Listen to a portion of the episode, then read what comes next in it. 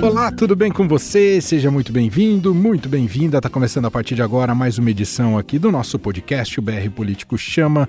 Todas as semanas, um bate-papo com Vera Magalhães, Marcelo de Moraes, editores do BR Político, brpolitico.com.br, para analisarmos os principais fatos da política e da economia, algo que você encontra também uh, todos os dias e com muito material no próprio site do BR Político. Seguimos nessa quarentena interminável brasileira da pandemia da Covid-19, por isso está cada um em sua casa, respeitando o distanciamento social e cumprimento os dois integrantes aqui do programa. Vera Magalhães, tudo bem? Como vai? Como vai, Emanuel? Salve, salve, Marcelo e todos os nossos ouvintes do nosso podcast. E diretamente de Brasília, Marcelo de Moraes, também apostos aqui para o programa. Tudo bem, Marcelo? Salve, Emanuel. Salve, Vera. Tamo aí. Vamos em frente. Mais uma. Entre os assuntos do programa de hoje, Bolsonaros anti-vacina, por incrível que pareça. Vamos falar também dos guardiões do Crivella, um caso realmente absurdo aí dos últimos tempos. E vamos comentar aqui um momento do Rio de Janeiro bastante delicado. E a gente começa com um pacotão econômico que tem muitos aspectos para discutirmos, analisarmos e, claro, com interferência diretamente nos rumos do país. E vou começar com o resultado do PIB brasileiro, que veio tombo histórico né, de 9,7%, o mercado projetava 9,4%. Mas a questão, Vera, eu não sei se você concorda, que o tombo de alguma maneira era esperado, né? assim como foi também para países desenvolvidos. O problema no nosso caso é que a gente já não estava bem, não é, Vera? É isso. O, o, a gente já não vinha bem, o primeiro trimestre mostrou isso, e a revisão do primeiro trimestre deixou também bem claro. É, e a gente ficou comprando, não a gente especificamente, mas uma parte da sociedade, uma parte do mercado, ficou comprando as ilusões vendidas pelo ministro Paulo Guedes, né? Sucessivas ilusões. No início da pandemia, que a queda do PIB no ano seria de no máximo 1% por conta da Covid. Depois é que a gente vai se recuperar num V, um V da Nike. Depois que já estávamos nos recuperando. Depois queríamos vender empresas a rodo nesse segundo semestre. Que os empregos iriam voltar. Então, se você pegar todas as declarações do ministro desde o início da pandemia, nenhuma delas se confirmou.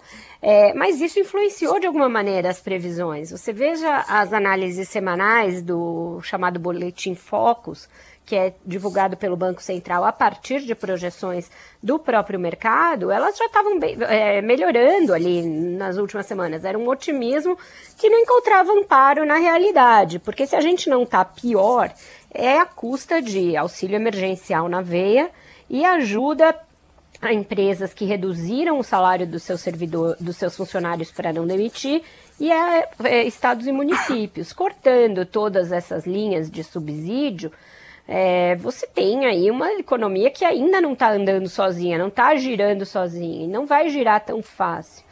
É, então, o, o, PIB do segundo TRI mostrou isso. Olha, o Guedes estava vendendo uma ilusão à lapoliana. E agora a gente tem essa situação para manejar. O que, que o governo federal começou a fazer assim que saíram os dados preocupantes do PIB. Voltar com a cantilena de que a culpa é dos estados, é dos governadores, que o Bolsonaro desde sempre esteve preocupado com a economia, mas que o lockdown dos governadores, sendo que nunca houve lockdown, é, levou a essa situação e isso tudo não é verdade. O distanciamento social feito mequetrefemente no Brasil era necessário, foi feito no mundo todo e outras economias que fizeram de forma mais racional, com coordenação dos seus governos centrais, não tiveram tombos tão grandes quanto esse do Brasil. Não ficaram numa quarentena intermitente tão prolongada quanto essa nossa, que se alonga desde março sem perspectiva de sair. O Marcelo de Moraes, é, e, e, centrando agora no próprio ministro da Economia, Paulo Guedes, né, ele tentou dizer que a coisa não era tão ruim assim, que era um, a reverberação de um trovão que já tinha caído. Paulo Guedes não está otimista demais, não, Marcelo? Então, é como a Vera falou, né? Essa coisa, essa visão poliana. E eu não sei se é uma visão poliana ou se é um discurso de estratégia mesmo para se defender, porque é, a, a, gente fala assim, ah, o Paulo Guedes prometeu fazer. A gente já está com um ano e oito meses de governo Bolsonaro. Então, tudo bem, teve uma pandemia no meio, onde é, ninguém contava com isso e é realmente um fator que, que mexe com tudo e mexe de maneira muito forte. Mas é como a Vera lembrou, a revisão do, do PIB feita do primeiro trimestre feito pelo IBGE ontem, na, na, na, na terça-feira também, ela foi muito emblemática. Não foi uma queda de 1,5% que a gente teve na, no PIB do primeiro trimestre. Gente teve uma queda de 2,5%, ou seja, a economia já estava tombando, seja, já tinha um problema grave e que vinha aquele disco, não, estamos indo bem, a economia estava decolando, que era isso que o Paulo Guedes vendia. E vendia que se não fosse a pandemia, o Brasil estaria muito melhor porque a economia vinha decolando. Não vinha, ela não vinha decolando. E se você pega os dados do que o IBGE divulgou é, do PIB, você vê que o consumo das, das famílias caiu 12,5%. Então você não tem gente consumindo porque essas pessoas puxaram o freio de mão. Não é porque o, só que o comércio fechou. As pessoas estão com medo de gastar, é porque algumas perderam emprego, outras não sabem, então o emprego foi precarizado, outras estão com medo de gastar porque não sabem o que vai acontecer amanhã. Então você tem uma situação que o governo vai começar a reduzir o auxílio emergencial de 600 para 300, que é uma coisa que ajudou a não cair tanto assim o PIB, né? ajudou a manter algum tipo de consumo, algum tipo de atividade econômica. Se você corta isso pela metade, você ainda não tem os empregos gerados para compensar isso. Então a tendência não é que você tenha uma, uma melhora é, é, muito forte no próximo trimestre, você tem a tendência a ter uma reação e não uma coisa, uma retomada. Acho que a gente vai é, gramar muito o ministro Paulo Guedes está muito otimista com esse discurso dele. Nós estamos em recessão técnica, o Brasil entrou em recessão, trimestres negativos de, de, de PIB, e a gente está numa situação em que o país precisa crescer rápido e não tem como crescer rápido, porque ninguém vai crescer rápido. Você não tem essa retomada fulgurante, já não tinha antes, imagina agora. Então, acho que a gente está numa sinuca de bico, o ministro está tendo que fazer política, coisa que ele não gostava muito de fazer, ele vinha com aquelas é, é, aquelas ideias, aquelas propostas dele, tipo assim, quero, vamos fazer um novo imposto, vamos fazer não sei o quê. E não é assim que funciona. O Congresso está muito preocupado com, é, com a política, né? Porque o calendário eleitoral chegou, não adianta também brigar com a realidade. E o, o Paulo Guedes passou a terça-feira dele numa reunião com a, uma audiência pública com a comissão mista do, do, do Congresso que trata sobre a recuperação financeira, o impacto financeiro é, na, da Covid-19 e ele falou durante horas, como se tivesse, ó, esse raio que caiu já acabou. Essa é uma luz igual as estrelas que a gente está vendo. É uma luz que antiga, já morreu tudo, é tudo diferente.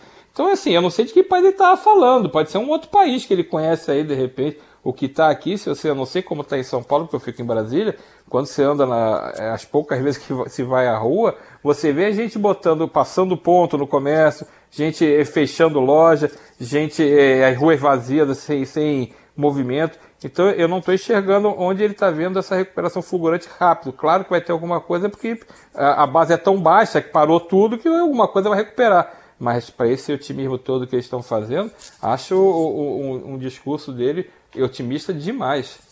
Bom, em meio às cobranças né, para que o Brasil não fure o teto de gastos, tenha compromisso com a, a, o equacionamento né, da sua dívida pública, dos seus gastos, né, e se fala, se falou muito de enxugamento de Estado né, nesse, na plataforma desse próprio governo e da candidatura do presidente Jair Bolsonaro. O presidente, Vera, promete enviar ao Congresso nesta quinta-feira a reforma administrativa, mas deixa de fora uh, os atuais servidores. Adianta alguma coisa pensar uma reforma do futuro, Vera? Adianta, adianta sim, Emanuel. Já é um passo importante você rever a questão do regime jurídico único que foi instituído ali pela Constituição de 1988, sem levar em conta o que isso acarretaria no futuro em termos de é, encargo previdenciário, é, em termos de você não poder punir servidores que não trabalham, de você poder contemplar aqueles que realmente se destacam, então ter algum tipo de bônus por mérito. Então eu acho que é necessária uma reforma administrativa ainda que ela só pegue o futuro e eu acho que isso torna que ela seja mais fácil de tramitar. O problema para mim não é esse. O problema é que eu acho que ele está fazendo isso só para enganar o Paulo Guedes e falar: olha só, PG, como você está prestigiado. Porque não vai andar isso, não tem clima para andar. O clima do governo não é um clima reformista, ele está todo indicado para uma outra, para outro lado para o lado do gasto, para o lado do aceno ao centrão, de formação de uma base em termos é, fisiológicos de antes, é, e não do populismo total, viagens do presidente para inauguração de obras. Esses são os highlights que estão eh, fazendo sucesso ali no Planalto, e não reformas. Nem tributária, nem administrativa, nem teto de gás, essas coisas estão out. É, então, eu acho que ele manda isso como um aceno para o mercado de que o Paulo Guedes está prestigiado. O próprio Paulo Guedes parece ter resolvido viver em alto engano, porque ele está se valendo desses sinais apenas. É, sinais que são apenas para o público, para inglês ver, do Bolsonaro, de que ele está prestigiado, quando ele sabe, por todos os outros indicadores, de que a agenda realmente dele foi bypassada. Então, eu acho que vale mandar, mas valeria se fosse para aprovar de fato, para discutir, para levar a sério. Assim como está sendo feito, eu acho que é mais um número de teatro, como muitos outros que a gente tem visto. Marcelo, queria te ouvir sobre as expectativas no Congresso em relação a essa reforma administrativa. Para o próprio presidente da Câmara, Rodrigo Maia, é, é, essa foi uma agenda que ele sempre defendeu muito em vários momentos, né, de que era necessário fazer essa reforma administrativa. Como é que está esse clima? Pode, pode fluir com, com rapidez?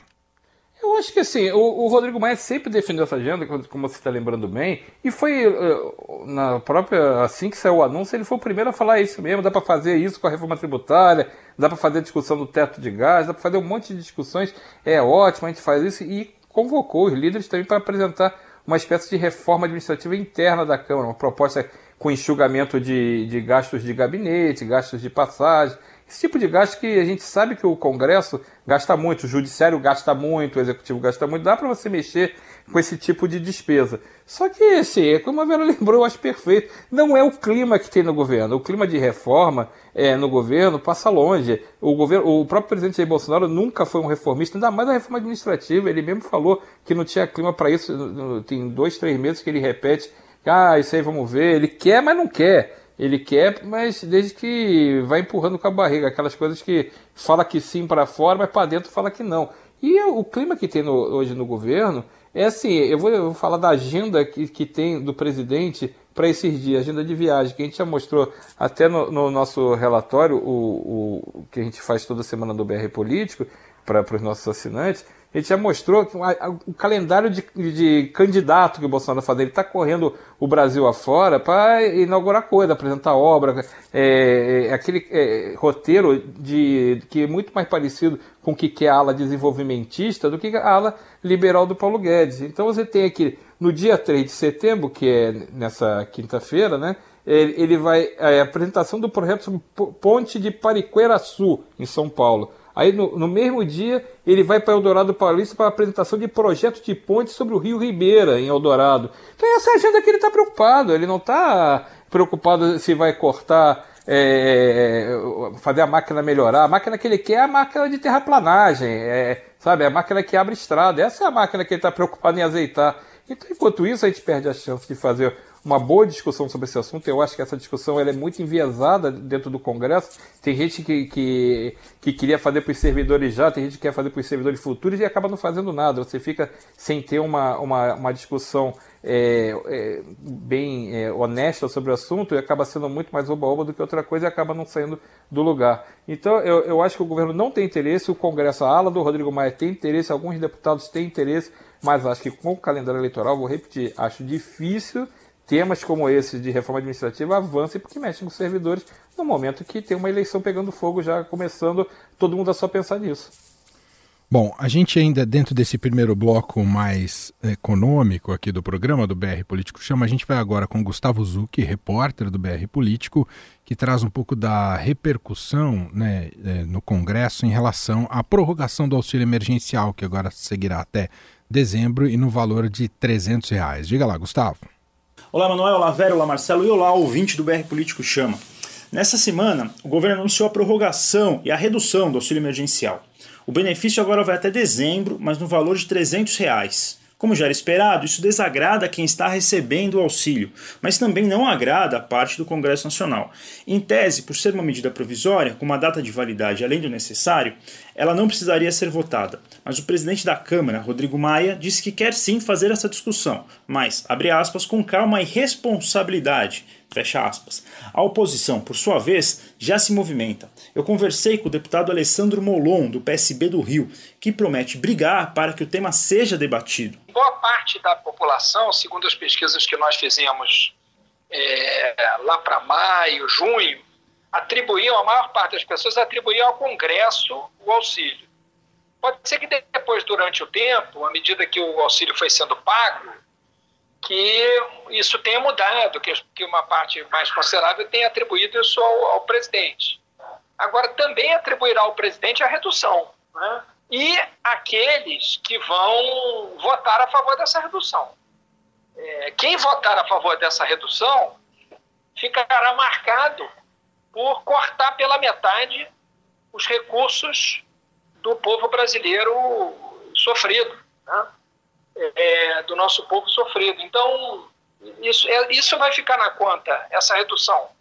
Vai ficar na conta do presidente e de quem o apoiar nesse absurdo. A oposição, que há tempos bate de frente com o discurso de Bolsonaro, que ele foi o responsável pelo valor de 600 reais, vê no debate uma oportunidade de mitigar a crescente popularidade do presidente pode até perder ante o Centrão, mas vai lutar para colar no presidente da República a responsabilidade pela redução. Ainda mais porque esse debate poderá ser travado em paralelo com a campanha eleitoral. Nós queremos votar essa medida provisória e derrotá-la, mudando o valor e garantindo os 600 reais. A nossa luta vai ser para manter o auxílio de 600 reais. Uhum. Isso significa lutar para colocar a medida provisória em votação. Fico por aqui acompanhando as outras novidades de Brasília. Até a próxima semana. Vera Magalhães, ouvindo Molon, a oposição segue sem prumo no Brasil? Eles estão fazendo o discurso que eles têm de fazer nesse caso, né? É um discurso populista, sem nenhuma preocupação com o cofre, mas é um discurso coerente com o que a esquerda defende é, em termos de reparação social e de transferência de renda. Eles têm feito um discurso de tornar permanente o programa de transferência de renda, etc. E é um discurso para desgastar o governo. Ele está certo no diagnóstico, é, certamente vai ser atribuído ao presidente é, o corte pela metade do benefício, bem nos meses que antecedem a eleição, e isso vai tornar um desafio essa votação no Congresso. Eu não consigo prever o que vai acontecer, porque vai ser um teste tanto da nova articulação política do governo. Afinal, é uma articulação política para os momentos de alegria e tristeza, como um casamento, porque essa base vai ter que pôr a cara para votar e diminuiu o, benefício pela metade, é, porque a gente sabia que era provisório esse benefício e que ele é insustentável nesses valores que ele é pago hoje ao longo de um ano, a não ser que a gente queira aumentar demais a relação dívida PIB e fazer com que o déficit vire um buraco ainda mais sem fundo, que são coisas que não dizem respeito só à economia ou só ao mercado, no fim do dia, esse é o dinheiro que vai ser gasto em todas as outras áreas do governo. Não adianta achar que o orçamento é um chiclete que você vai mastigando e ele vai aumentando. Ele é finito. Então, se você prolonga a dívida, se você aumenta a relação da dívida pelo PIB e se você prolonga um, um déficit por anos a fio, a consequência é investimento para a própria sociedade. Então, eu não sei se o Congresso vai ter a maturidade para fazer esse debate ou se vai preferir fazê-lo pelo viés puramente do momento, populista, porque isso vai dizer assim: olha, então nós do Congresso votamos por manter o valor. Aí o presidente vai ter que decidir se ele vai vetar ou não. Duvido que ele vete, porque aí é pôr o carimbo dele, Jair Bolsonaro, assinatura dele, dizer: ó, o Congresso aprovou 600 e eu tô cortando pela metade. Os parlamentares com os quais eu conversei ontem, que tem um pouco de foco na responsabilidade fiscal, que são parlamentares que não são da esquerda, como o Molon, acham que é possível, se o governo articular direitinho, conseguir fazer passar os 300 reais. Mas o que eles dizem? O governo precisa me dar os argumentos para eu chegar na minha base e explicar que eu não estou fazendo maldade com o pobre. Que eu tô fazendo isso porque o governo lá na frente vai dar um benefício permanente, porque o governo não tem como arcar com, essa, com esse custo, porque já se sabia que era provisório e emergencial e que como a pandemia começa a, a melhorar e a retroceder, você tem que sair paulatinamente. Então, eles querem um discurso para chegar na ponta e explicar por que eles estão votando. Se o governo não for eficaz e não for é, orgânico nessa articulação, ele corre um risco de perder muito grande. Bom, para fechar aqui o nosso primeiro bloco do BR Político Chama, ah, enquanto gravamos aqui o podcast, nesta quarta-feira, o Banco Central, neste momento, revelou, enfim, a nota de 200 reais com o Lobo Guará. Fez ali toda solenidade em torno disso. Marcelo de Moraes foi bem criticado essa medida aí tomada pelo Banco Central, que se defende dizendo que precisa de mais dinheiro circulante aí no país, é, em virtude até, conecta até com, esse, com o comentário da Vera, em virtude até do auxílio emergencial. O povo está precisando de dinheiro, é isso, Marcelo? Essa é a argumentação técnica né, para o Banco Central colocar, foi muito criticada, inclusive por, pelos órgãos e pelos é, integrantes de, de, grupos de investigação que dizem que isso pode facilitar a lavagem de dinheiro, facilitar transporte de, de dinheiro irregular, todas aquelas coisas que a gente sabe que quando você quer lavar dinheiro ajuda bastante. Então, assim, é um, eu acho que é uma queda de braço que já está vencida, a nota já está na rua, né, já está feita, o governo pegou um desgastezinho, não sei nem se se desgastou muito não, mas um, ficou um, um, um ruído é, esquisito de um governo e do Banco Central que em tese não tem, não tem essa preocupação de criar facilidades, né? Eu acho que ninguém imagina isso. Então ficou num, num governo que tudo tá, é esquisito, é mais uma esquisitice, né? Então você acaba tendo um, um, um barulho meio causado à toa. Mas eu não, não vejo eu não vejo muito assim como. Acho que é uma coisa que vai diluir com o tempo, as pessoas vão acostumar e, e acaba esse barulho passando rapidinho. Muito bem. Bom, se já está difícil uh, ter na, na, carteira nota de 100, né? De 100 reais, de 200, que dirá né? de 200 reais, é... né? Vai ser uma... Não, e, e, e para pagar esse auxílio emergencial na versão nova, vai precisar de uma de 100, né? Não é. adiantou nada. Na de 200 não chega. chegou tarde. Vai, vai chegou tarde. Vai, eu tinha que ter esperado um pouquinho, demoraram a, a botar na praça, agora precisa de 3 de 100 e essa de 200 não vai servir para nada, provavelmente, né? É verdade, bem lembrado. Fechamos assim nosso primeiro bloco do programa de hoje, né? Tinha muitos assuntos econômicos para debater aqui com o Marcelo de Moraes, a Vera Magalhães.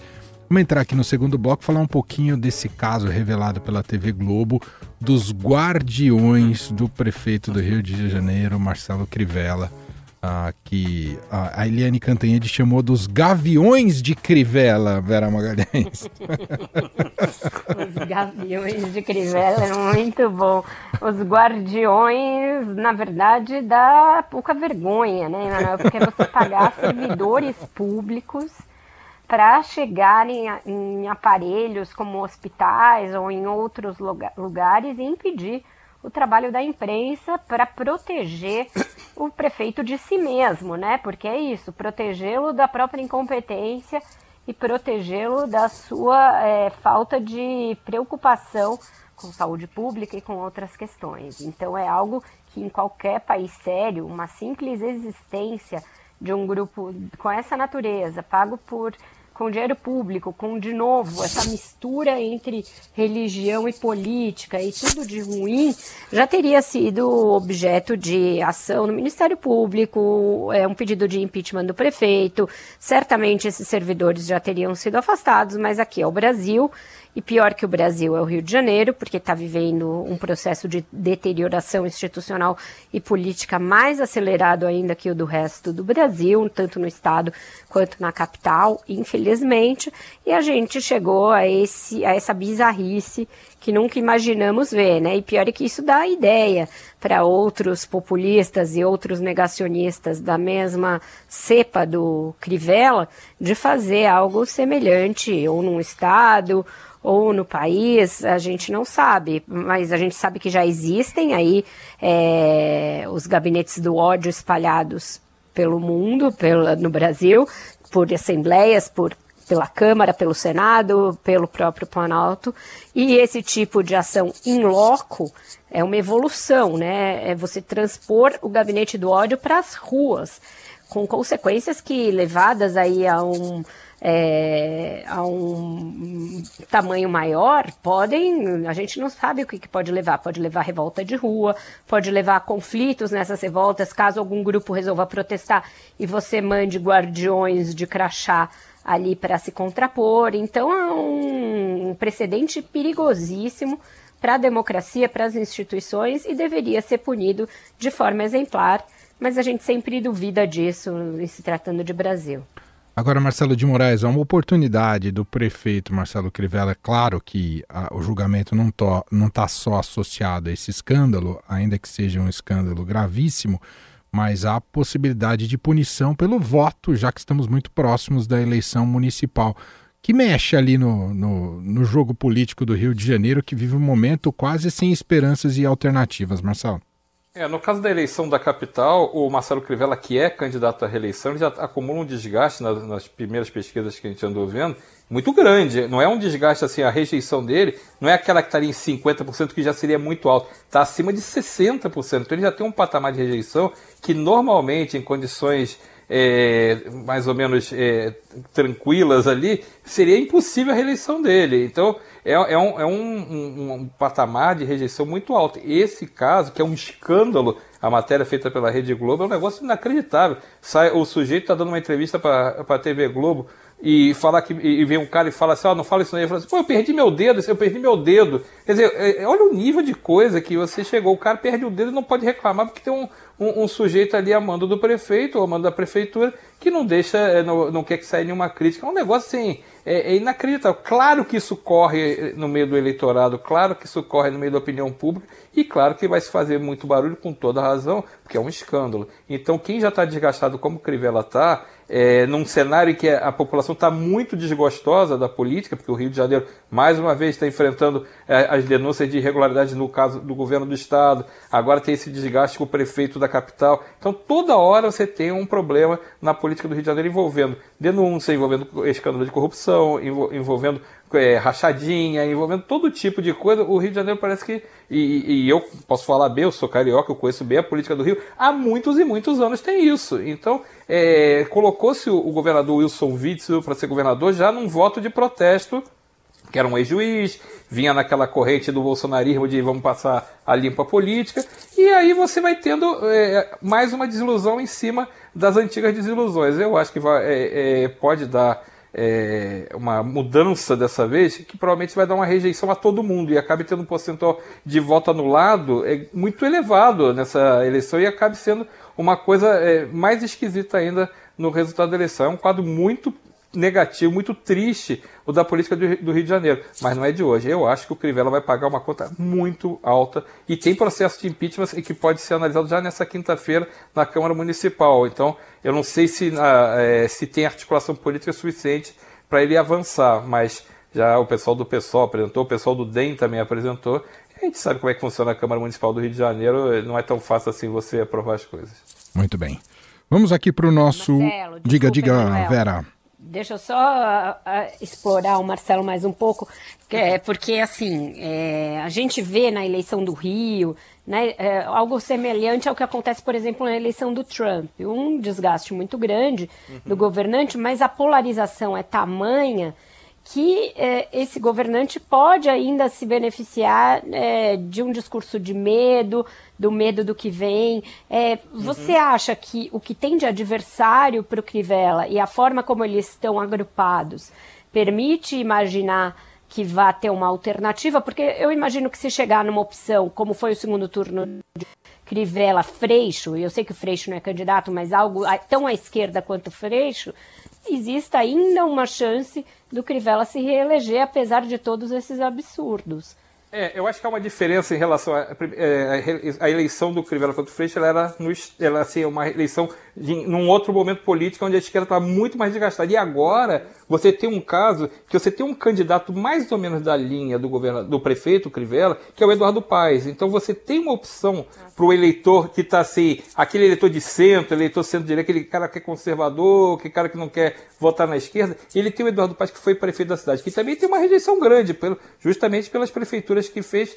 Não foi tão mal avaliado assim, não saiu, é, pelo menos conseguiu completar os mandatos dele, mas também tem um, um, um, desgaste natural pelo período que passou ali. Mas ele corresponde ao perfil político do Crivella. Então o eleitor do Crivella que não está satisfeito com ele pode migrar para o Eduardo Paz. Isso não acontecia Verdade. na outra eleição. Então agora eu acho que ele consegue é, herdar esse eleitor. Mas eu acho que vai vir muito forte também o voto da esquerda, que é forte na capital, é forte no Rio de Janeiro. Você tem o Freixo seria um candidato muito forte porque ele é mais conhecido. Mas você tem a Benedita da Silva, que é uma candidata, ela é deputada federal, já foi governadora do estado, que é conhecido. Não acredito que ela agregue. Você tem o pessoal com a Renata Souza, que é uma deputada estadual, que foi muito bem votada na eleição para deputada, foi a mais votada na esquerda para deputado estadual, e tem também a delegada Marta Rocha, que vem pelo PDT, que também é, é, é, é bastante conhecida lá. Então pode ser que a esquerda consiga alguma coisa, mas eu, eu acho que esse desgaste do Crivella pode ajudar o Eduardo Paz.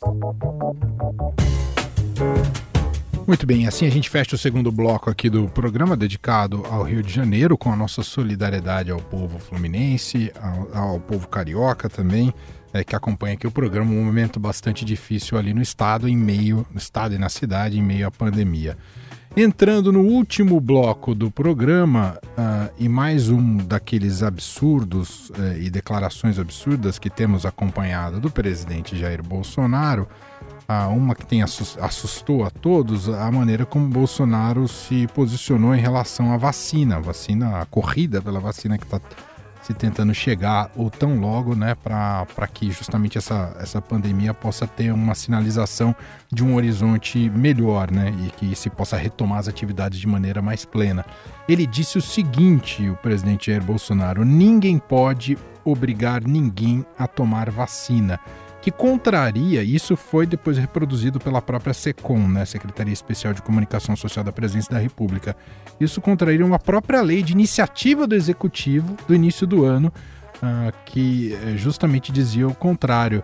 Vera Magalhães, o que passa com o Bolsonaro está tentando dialogar com quem? É, bem, é um povo bem radical, não é, Vera? Povo bem radical, é difícil até de entender e mapear isso, mas ele parece fazer um movimento aí para esse pessoal anti-vacina, é, fazer um movimento ali de inspiração muito deturpada no liberalismo, porque você diz que é uma questão de escolha pessoal, só que outras questões que seriam de escolha pessoal e não afetariam a coletividade, por exemplo, é, aborto e uso de drogas, aí não é. Mas na questão da vacina, ah, não. O, é uma escolha pessoal. Como o negócio, aquele, aquela bizarrice da cadeirinha no carro para a criança. Ah, é uma escolha pessoal. Não é. Quando você está é, colocando é, um carro na rua, você está afetando a, o risco de segurança de outras pessoas. Quando se trata de uma pandemia, você está colocando em risco a vida de outras pessoas.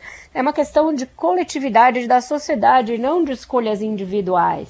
Então a premissa está errada, a forma como ele faz está muito errada, porque ele cria uma cortina de fumaça num momento em que deveria estar tá todo mundo brigando pela vacina, caminhando no mesmo caminho, na mesma direção, e ele usa a SECOM, que é a Secretaria de é, Comunicação da Presidência, para fazer esse tipo de comunicação que é absolutamente desinformativa.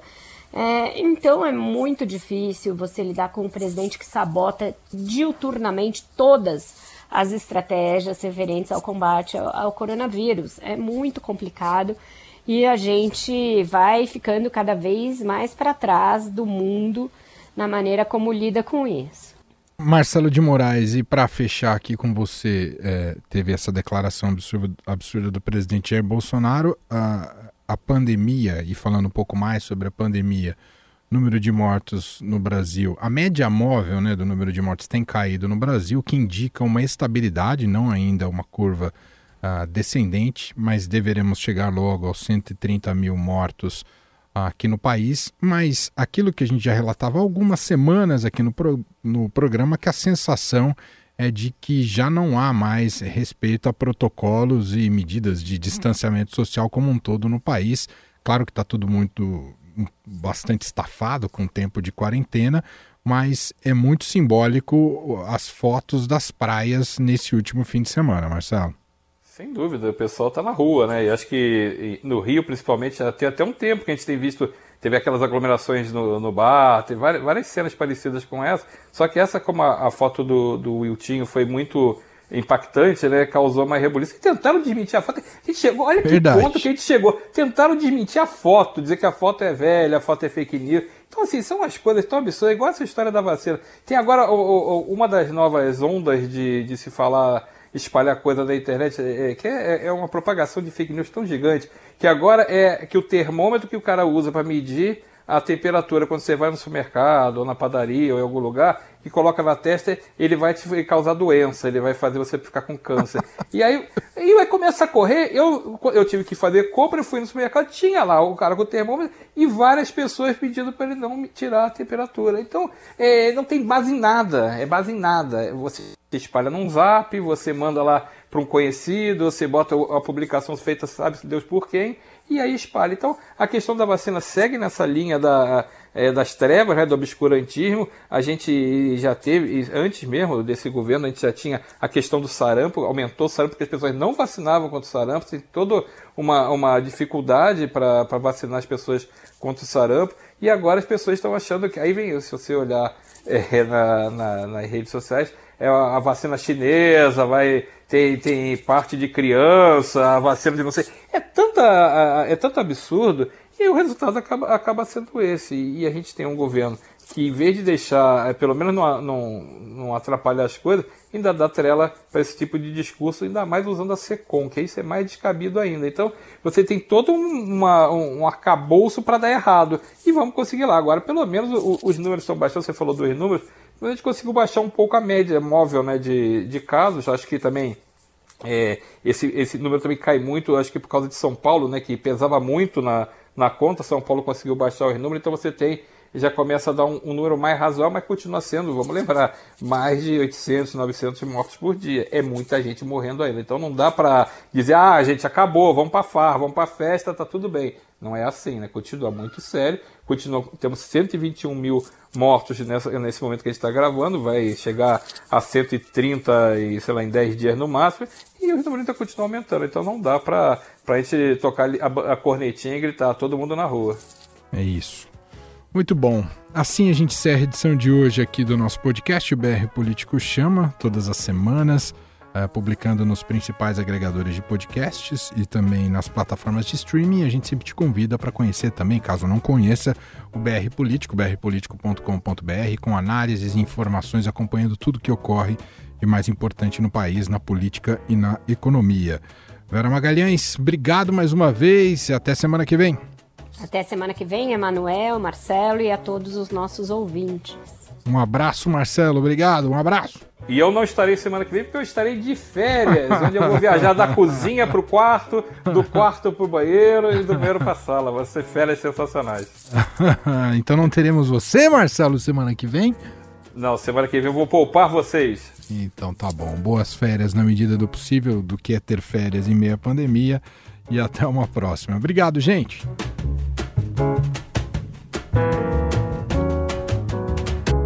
BR Político Chama. O que você não pode perder na política e na economia. Com Vera Magalhães, Marcelo de Moraes e Emanuel Bonfim.